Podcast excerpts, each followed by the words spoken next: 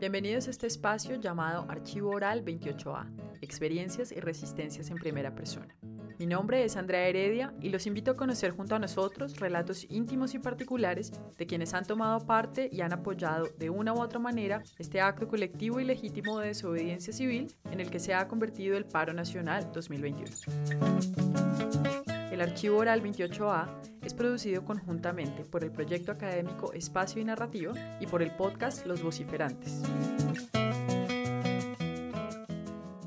Sí en mi condición de consejera de paz, pues sentí que tenía que hacer algo como, como muy objetivo, como muy claro, como muy inmediato, que sirviera para las denuncias y que fuera lo más serio y lo más documentado posible para evitar las especulaciones y, por supuesto, contrarrestar el discurso que el gobierno estaba tratando de llevar a través de sus embajadas y consulados, que era que la policía estaba siendo atacada por una cantidad de gente que de un momento a otro se devolvieron vándalos y decidieron salir a atacar la policía y que la policía era la que era la víctima y la gente, los muchachos, los victimarios. Y contra toda evidencia fotográfica, contra toda evidencia visual, contra todos los reportes de las organizaciones de derechos humanos, contra todos los reportes de algunos mandatarios en las regiones. Entonces, era como una necesidad de apoyar ese, ese, mm, esas denuncias, pero en un lenguaje que pudiera estar eh, disponible para cualquiera de los países europeos y por supuesto que estuviera muy bien documentado. Era una preocupación mía de que no fuera un documento para hablar mal del gobierno, sino que era un documento donde estábamos haciendo un seguimiento muy minucioso a las violaciones de derechos humanos que están consideradas en la, en la Carta de las Naciones Unidas y que están consideradas en todos los tratados internacionales que ha firmado Colombia, como el Tratado de Roma y la Carta Americana eh, para las Naciones Unidas.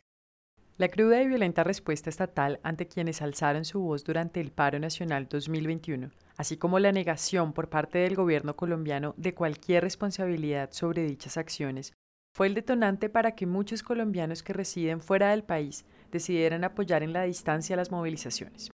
En este episodio compartiremos con ustedes el relato de Mira Mojeda, una mujer caleña que salió hace 20 años de Colombia y que hoy hace parte de la diáspora colombiana en Londres, quienes decidieron juntar fuerzas para exigir respuestas al gobierno británico sobre su apoyo y financiación a las fuerzas policiales colombianas, así como para expresar su desconformidad ante el abuso y violencia estatal ocurridos en el país y ponerlo en evidencia ante la comunidad internacional a través de un dossier que expone las violaciones de derechos humanos en Colombia ocurridas durante el desarrollo del paro nacional.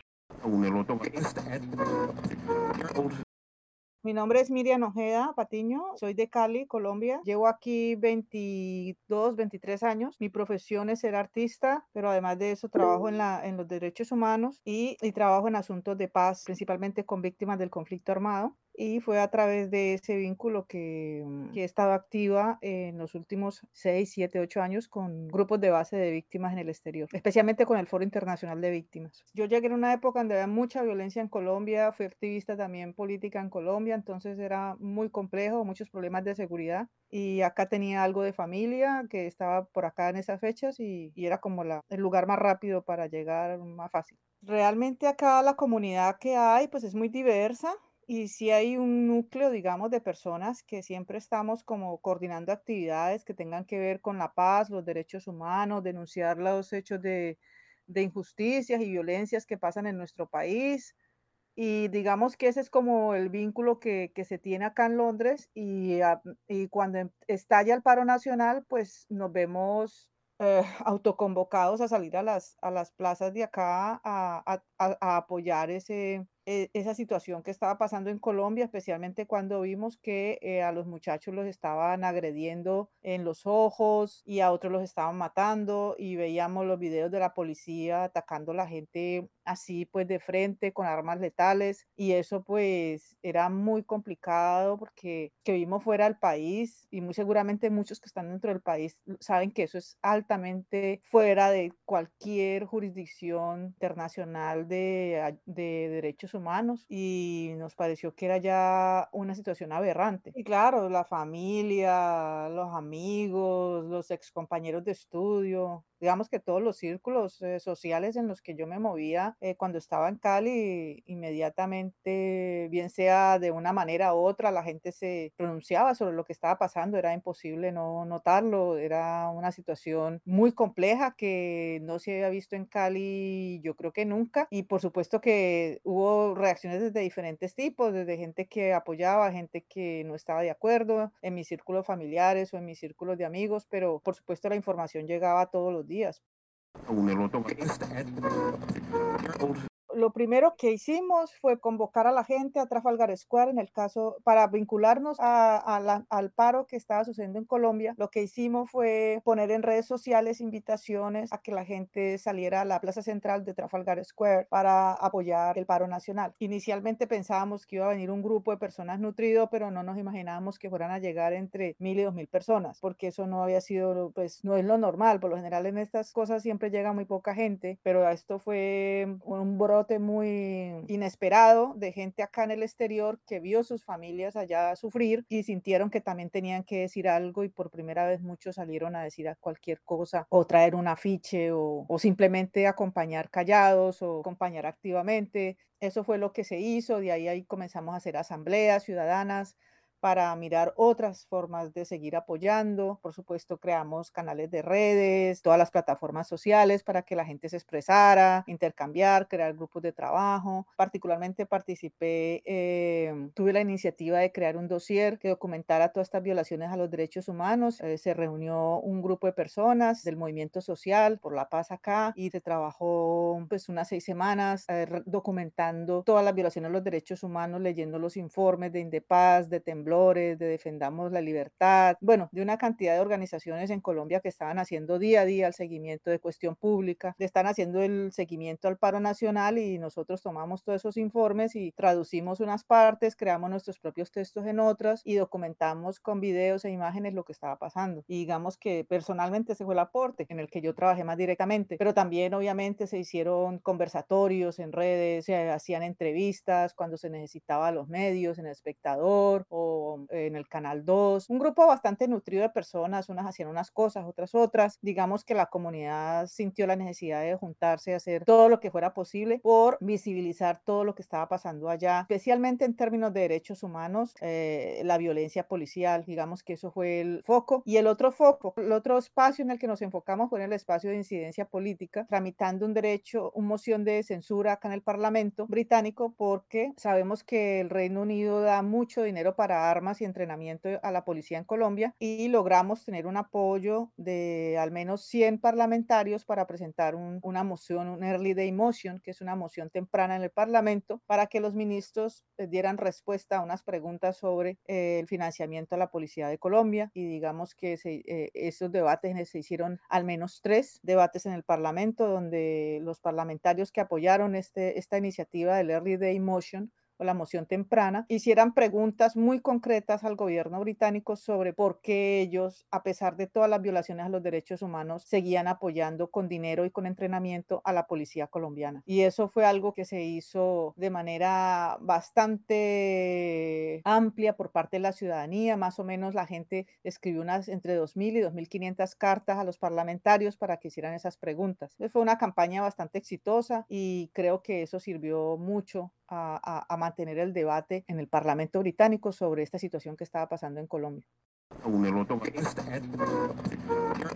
Prácticamente todas estas denuncias siempre se quedan en unos círculos que son los derechos humanos. Eh, mi idea de hacer el dossier en inglés fue para que pudiera llegar al Parlamento Europeo, a otras instancias, para denunciar a otros niveles, para que no se quede solo la cosa en el habla español, sino que se ampliara esa audiencia. Soy consejera nacional de paz por los colombianos en Europa, entonces era como mi, una de mis preocupaciones más graves era que, que se estaba incumpliendo muchas de las cláusulas del proceso de paz, pero infringiendo de una manera muy fuerte. Eh, yo estuve pues, muy involucrada en el plebiscito por la paz, estuve muy involucrada en todo lo que fue el acompañamiento desde el exterior a los acuerdos de paz, entonces eso a mí me, personalmente, yo sentí que que estaban violentando mucho lo que se había pactado como acuerdo de Estado y digamos que era como, pues no una responsabilidad, pero sí, sí en mi condición de consejera de paz, pues sentí que tenía que hacer algo como, como muy objetivo, como muy claro, como muy inmediato, que sirviera para las denuncias y que fuera lo más serio y lo más documentado posible para evitar las especulaciones y, por supuesto, contrarrestar el discurso que el gobierno estaba tratando de llevar a través de sus embajadas y consulados, que era que la policía estaba siendo atacada por una cantidad de gente que de un momento a otro se devolvieron vándalos y decidieron salir a atacar a la policía y que la policía era la que era la víctima y la gente, los muchachos, los victimarios. Y contra toda evidencia fotográfica, contra toda evidencia visual, contra todos los reportes de las organizaciones de derechos humanos, contra todos los reportes de algunos mandatarios en las regiones. Entonces, era como una necesidad de apoyar ese, ese, mm, esas denuncias, pero en un lenguaje que pudiera estar eh, disponible para cualquiera de los países europeos y por supuesto que estuviera muy bien documentado. Era una preocupación mía de que no fuera un documento para hablar mal del gobierno, sino que era un documento donde estábamos haciendo un seguimiento muy minucioso a las violaciones de derechos humanos que están consideradas en la, en la Carta de las Naciones Unidas y que están consideradas en todos los tratados internacionales que ha firmado Colombia, como el Tratado de Roma y la Carta Americana eh, para la, las Naciones Unidas. Y por supuesto hicimos un seguimiento muy cercano de la visita que hizo la Comisión de Derechos Humanos de, de la OA, de la OEA, que es la Comisión Interamericana de Derechos Humanos. Eso fue lo que hicimos y pues digamos que era como una necesidad de, de, documentar y de, y de, hacerlo seriamente para, para lo que fuera, para lo que fuera.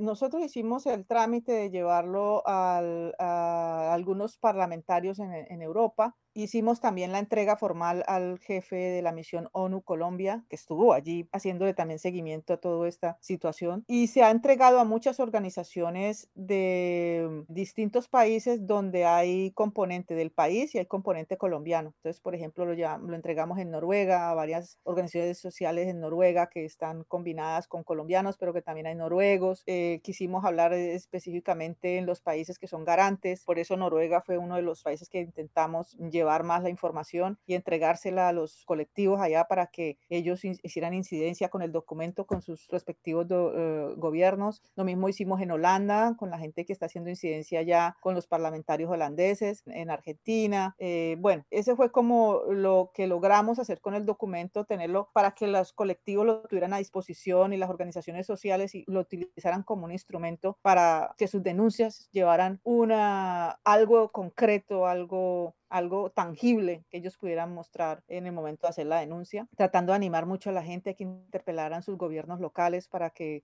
se creara todo ese ruido internacional eh, sobre la violación de los derechos humanos que estaba pasando en Colombia. Y, y eso fue principalmente la, la, labor que cumplió el dossier, estar allí disponible para que lo utilizaran como parte de la documentación que las organizaciones sociales estaban llevando a sus diferentes gobiernos.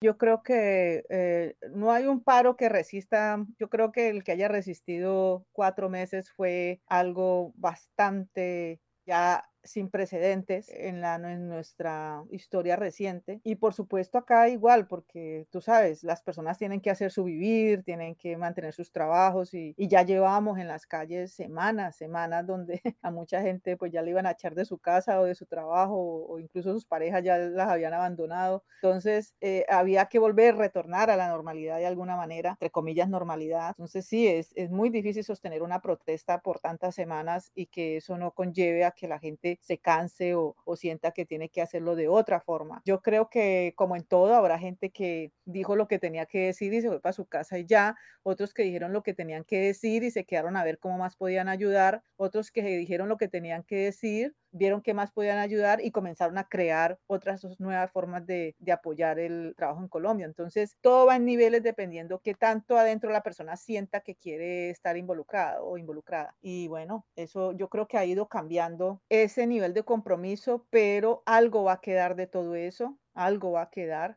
yo creo que esas cosas no se olvidan, esas cosas son muy difíciles de olvidar, ver tantos muchachos asesinados, ver tanta pobreza. Creo que aquí en Londres y en el Reino Unido se crearon como unas nuevas conciencias de que era importante mantener ese vínculo con el país de alguna forma. Y yo creo que no va a seguir igual, pero algo, esas semillitas van a quedar por ahí y yo creo que cuando a uno le pasa algo de ese, de ese tamaño, eso no se olvida y, y ojalá, esa es la esperanza, de que eso se refleje en las próximas elecciones.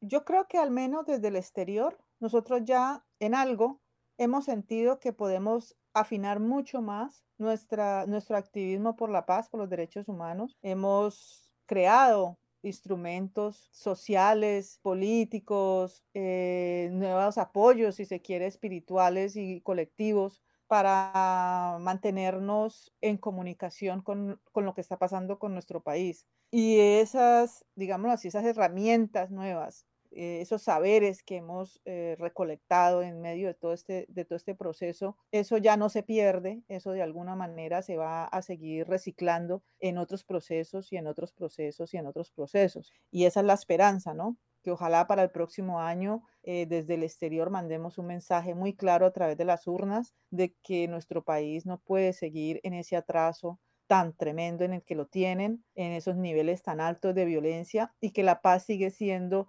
una prioridad para quienes vivimos fuera del país y que ojalá el país dentro de sus fronteras también lo entienda en su totalidad. Lo han entendido mucho en las zonas rurales y lo están comenzando a entender las nuevas generaciones y ahora falta que lo entienda el país completo, de que un país que está constantemente en conflicto y en, medio de violencias nunca, nunca podrá surgir eh, o salir del atraso y de la pobreza y de la desigualdad en que vive Colombia desde hace tantas décadas. Gracias por acompañarnos en este episodio de Archivo Oral 28A, Experiencias y Resistencias en Primera Persona. Los invitamos a construir este espacio con nosotros, compartiéndonos sus relatos y experiencias sonoras a través del correo electrónico archivo28a.gmail.com. Enviamos un saludo a los amigos y aliados que han contribuido a replicar nuestra convocatoria y han apoyado esta iniciativa.